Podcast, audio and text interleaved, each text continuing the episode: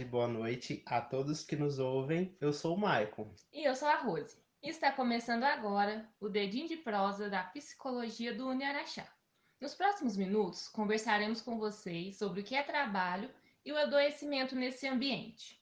Relaxem em suas poltronas, peguem um cafezinho, que já vai começar. Então, vamos começar falando de fato o que é esse trabalho, né? Trabalho é então uma atividade desenvolvida que fazemos para atingir o um determinado fim, remunerado, e isso começou bem lá atrás, desde os homens das cavernas, né? Isso mesmo. Desde que o homem apareceu, com ele surgiu o trabalho. Os homens das cavernas, como eram chamados, eles trabalhavam para sobreviver, para ter o seu alimento, né? Então, pode-se dizer, pode dizer que é uma atividade necessária para a sobrevivência, e isso desde sempre. Tivemos também o triste marco né, na história do trabalho, que foi o trabalho escravo, onde as pessoas trocavam é, o seu trabalho árduo por alimentos, pela sobrevivência mesmo. É, e o trabalho, Michael, ele só passou a ser melhor estruturado com a Revolução Industrial, que aconteceu na Inglaterra no século XVIII. A partir de então, a indústria gerou grandes transformações nas formas de vida da pessoa. As pessoas para, passaram a ter um estilo de vida diferente e houve muitas transformações na economia mundial. E com isso, vieram as transformações nos processos produtivos e nas relações de trabalho. E hoje, isso é completamente diferente, né, Michael? As relações trabalho e pessoas. Nossa, Rose, totalmente diferente, né? É, deixa eu pensar em um exemplo. É, vamos pensar no trabalho hoje em dia, né? Eu sou empresário, trabalho com o mercado calçadista e te contrato. Você vende os meus produtos e no fim do mês eu te pago. Temos aqui então uma relação de trabalho estabelecida. Mas não é só isso não, Rose. Sabemos que essa relação vai muito além disso, porque também envolve processos e pessoas, e é justamente aqui que entra o X da questão, né? Então, essa relação que eu falei, né? Ela se dá de forma dinâmica, sendo assim, a gente precisa de fato é, pensar de forma sistêmica, né? Olhar isso como um todo, uma organização. Esse ambiente onde eu sou o dono e você, Rose, é a minha funcionária, que é a questão que eu trouxe agora, é, de pessoas que também prestam serviços, tem que ser também inclusivo, tem que ser participativo, tem que ser colaborativo, de respeito também por todas as diferenças. E quando falamos disso, pensamos também nas brincadeiras de cunho racistas, que são xenofóbicas, que são homofóbicas e que não podem ocorrer nesse ambiente pois são fatores também que levam ao adoecimento, né, Rose? Exatamente, Michael. E é então que entra, né, o X da questão. O nosso desafio está aí. Porque onde temos pessoas, temos subjetividades, pensamentos diferentes. Então, onde a gente, onde a gente está inserido, onde estão inseridas as pessoas, temos as mais diversas relações. E agora entramos no ponto que pode gerar o adoecimento nas relações de trabalho. Quando a pessoa está sofrendo algum tipo de desrespeito, de exclusão, desmotivação, ela trabalha unicamente por necessidade de sobrevivência. E aí a gente volta no ponto que explicamos no começo que era quando as pessoas realmente precisavam daquilo para sobreviver. Isso mesmo, Rose. Assim como foi citado sobre os escravos, né, Michael? Na época em que vendiam seus trabalhos unicamente para sobrevivência, sem motivação. Então, nesse caso, não vai existir autorrealização. E na Gestalt, a gente estuda isso. Porque o ser, ele vai estar ali unicamente para pagar suas contas e não para trabalhar suas potencialidades, sua possibilidade de crescimento e de criação. Então, essa pessoa vai se tornar um ser inautêntico, que é quando ele deixa de ser ele mesmo. Mas é muito importante lembrar que na Gestalt, o sujeito é um ser livre e, sendo livre, ele é livre também para fazer suas escolhas. Então, ele se responsabiliza pelas consequências dessas escolhas. Nossa, concordo muito com o que você está trazendo, Rose. E é isso mesmo, somos seres livres, Somos seres que lidamos com as consequências dessas escolhas. Mas e aí, se ele está nesse ambiente onde ele não está, não, não está feliz, não está motivado, de que forma ele pode estar, né? É isso mesmo, esse indivíduo está adoecendo.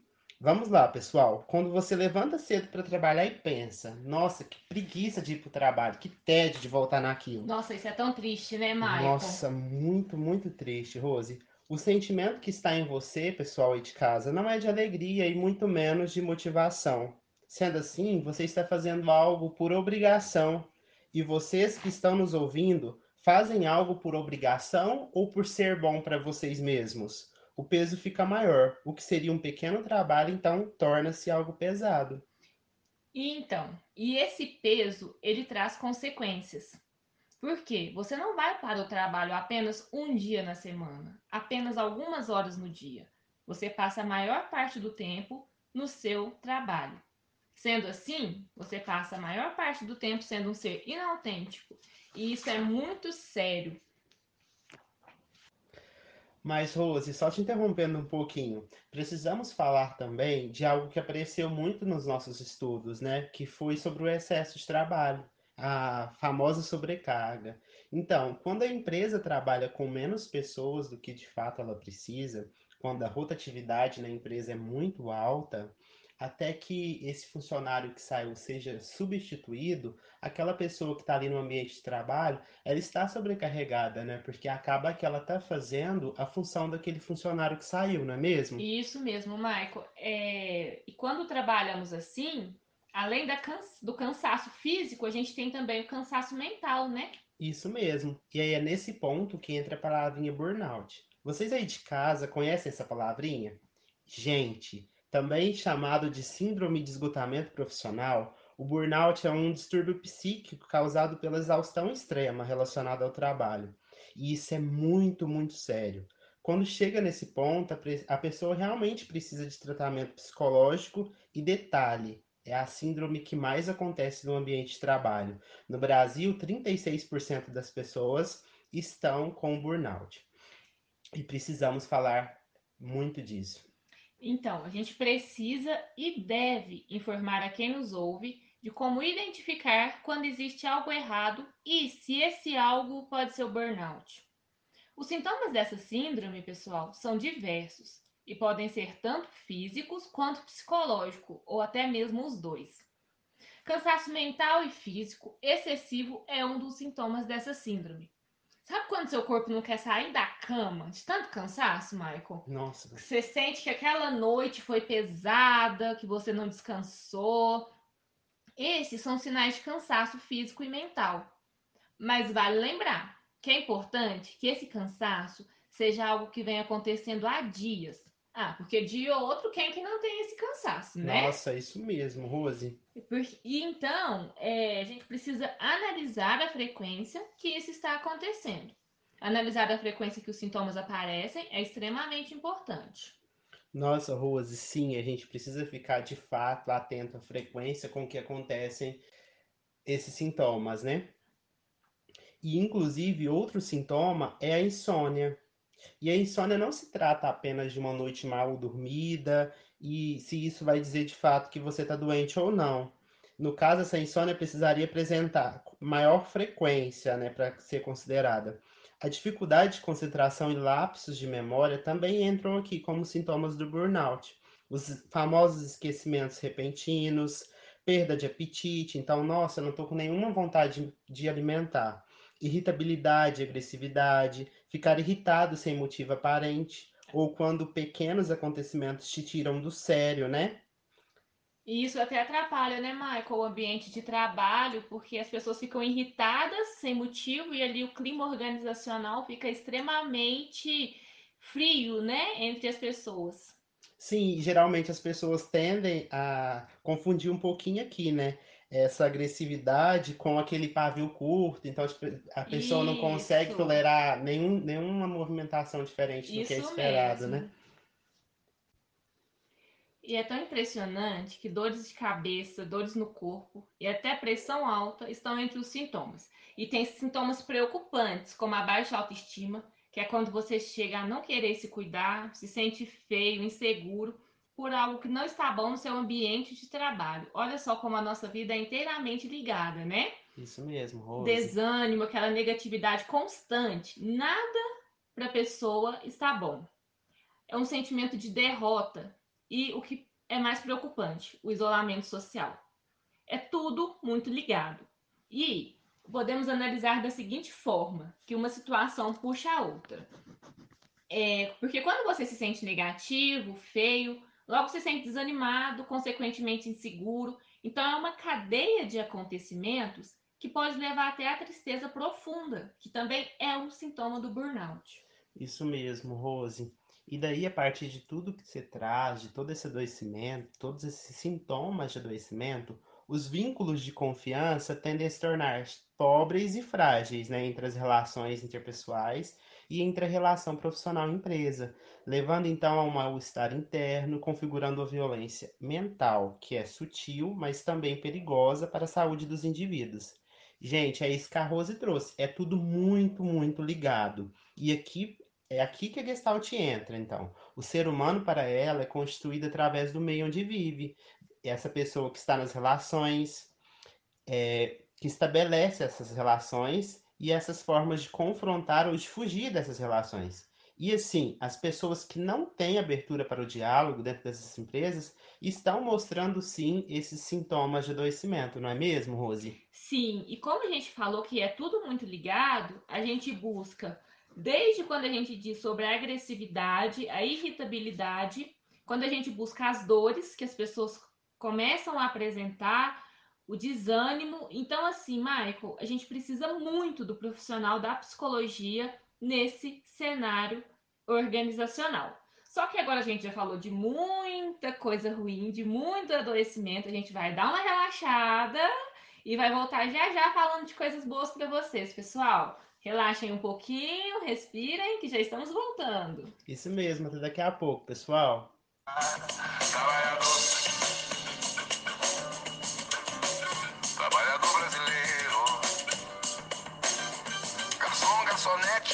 Jurista, pedreiro. Trabalhador brasileiro. Trabalhador. Trabalhador brasileiro garçom, garçonete, jurista, pedreiro. Trabalhador brasileiro. Então, caros trabalhadores brasileiros, que bom saber que essa síndrome ela tem tratamento. Isso é muito bom, porque esse quadro de adoecimento é um quadro muito sério. Então, vamos a essa parte, que é a parte que importa para nós, estudantes e futuros psicólogos. A saúde mental de vocês é muito importante para nós. Então, é dela que a gente quer cuidar, porque a sua saúde mental é o seu bem mais precioso. E não só nesses casos e sintomas apresentados que você deve procurar por um profissional. Ao, ao menor sinal de mal-estar psíquico, procure um profissional. Nesse caso do burnout, o trabalhador deve então procurar por um profissional psicólogo e psiquiatra, porque tem casos em que a doença está tão agravada, chegou num nível tão alto que precisa ser realizado um tratamento medicamentoso. É algo sério. Então, eu sugiro, acompanhem a saúde de vocês no ambiente de trabalho, pessoal. Estejam sempre em sinais de alerta que o corpo nos dá. E não só trabalhadores, Falamos aqui também aos empresários. Estejam sempre atentos ao clima organizacional de sua empresa. Falar de clima organizacional é muito, muito importante. Michael, é muito importante. Isso me remete a quando eu fiz o curso de RH. É, dentro de um dos módulos do curso, eu conheci que existem ferramentas para a gente avaliar como que está o clima dentro de uma empresa, sabe? E nós, psicólogos, podemos aplicar essas ferramentas. Para que, serve essa ferramenta? Ela vai nos ajudar a identificar tanto o clima como os impactos desse clima na vida dos profissionais e na vida e saúde da empresa. Então envolve desde cliente, o funcionário ao faturamento. Então, é, o empresário ele tem que prezar por isso, porque é, é algo sistêmico, como a gente falou acima é tudo muito ligado. Então, a responsabilidade da empresa é grande e é possível sim analisar e acompanhar a saúde de seus colaboradores.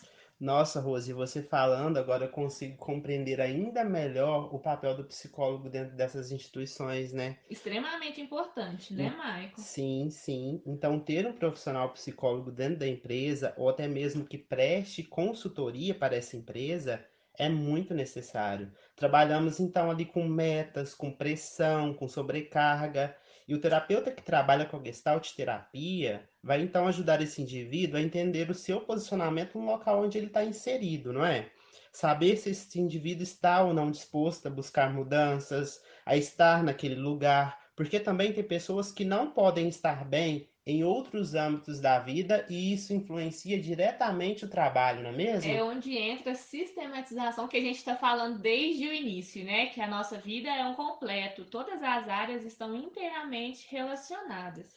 Isso mesmo, Rose. Então, o acompanhamento do psicólogo não é apenas para tratar o adoecimento, mas também prevenir que esse adoecimento aconteça no, no contexto de trabalho, né? E assim, é importantíssimo a gente trabalhar com a prevenção. Melhor a prevenção que o tratamento, né, Michael? Que não chegue a acontecer. Então, essa prevenção funcionaria na possibilidade de trazer melhor qualidade de vida, satisfação e crescimento pessoal, mas também profissional, nessa relação entre empresa e, e trabalho, entre empresa e trabalhador, no caso, né? Ai, gente, eu fico assim, ó, com o coração cheio de alegria de ver o tanto que é lindo as possibilidades que a gente tem dentro da psicologia, né?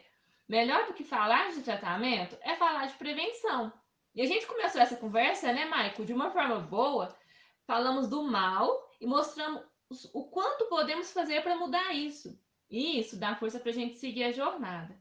E é aí que a Gestalt Terapia vai ajudar as pessoas, mostrar para elas o aqui e o agora, trazer a consciência delas conflitos não resolvidos, diálogos não estabelecidos então, trazendo isso à consciência, vamos fechar ciclos que estão abertos, vamos fechar gestaltens e seguir, seguir a nossa vida, os nossos dias dia a dia de forma mais harmônica e autêntica. Nossa, Rose, é isso mesmo. Possibilidade de trazer a consciência, né? Onde estou e o que posso fazer para melhorar a minha condição naquele exato momento. Isso né? mesmo, Michael. É olhar para frente e ver esperança, ver mudança, né? É ser ativo na mudança da sua vida. Concordo totalmente com o que você traz, Rose. E assim, a vida é uma constante, né? Até março do ano passado vivemos uma realidade e agora estamos completamente em outra, né? completamente né? diferente. Como a gente está tendo que nos adaptarmos a outra situação. Então a gente está em casa, estudando em casa, pessoas também estão trabalhando dentro de casa, que é o home office, né? E pensa na pessoa que para ela era um alívio enorme sair de casa para ir ao trabalho, né? Michael, e o tanto que isso existe, pessoas que têm problemas não resolvidos em casa e saem do trabalho para se sentir melhor, né? Exatamente. E agora pensa, essa pessoa só fica em casa. Ela pode sim estar adoecendo. Esse cenário pode existir de fato. Então, eis aqui a importância de estarmos bem entre as diversas áreas da nossa vida, não é mesmo? Porque elas conversam entre si o tempo todo. Então, somos seres dinâmicos, estamos no pessoal, estamos lá no acadêmico, que é a gente está estudando em casa, né? Estamos no social, estamos também no profissional. Então, pessoal, vocês aí de casa conseguem compreender essa dinâmica? Ai, Michael, eu espero que sim, e eu quero muito que essa nossa conversa alcance muitas pessoas, porque é um assunto extremamente relevante e interessante. Eu não tô nem com vontade de parar de falar. Mas em outra oportunidade, eu acho que a gente pode continuar, né? Nossa, Rose, eu acho que a gente pode e deve continuar sobre, conversando sobre isso. É muito importante saber da importância do psicólogo neste âmbito. E é fantástico quando a gente percebe essa importância, né?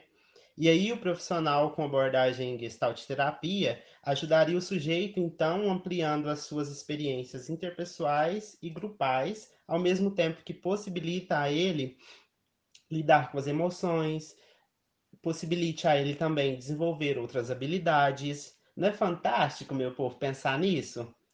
Eu queria muito continuar falando sobre isso, queria muito mesmo. E é uma pena ter chegado ao fim, né? Sim. E agora, Michael, é o momento de a gente ser grato, né? É, diante de tudo que a gente está passando no momento, a gente poder estar aqui é, trazendo esse assunto relevante. É, e principalmente agradecer a todos vocês que estão nos ouvindo. Queremos agradecer do fundo do coração a companhia aqui, que vocês se sintam abraçados e acolhidos por nós, porque nós amamos vir compartilhar esse conteúdo com vocês. Nossa, Rosa, é como eu disse, eu estou muito feliz de saber que mesmo longe a gente está passando essa, esse, essas informações, né? E se fazendo perto, mesmo com a distância, né? E é muito surreal essa troca, muito positiva. Foi ótimo estar com você, Rose. Muito obrigado. E eu já quero agradecer que o pessoal que está lá na, na telinha de lá ouvindo a gente, né? Pessoal, grande abraço. Abraços, pessoal. E continuem ligadinhos que semana que vem tem novo podcast. É domingo. O tema Como me aproximar do meu filho adolescente. Espero vocês.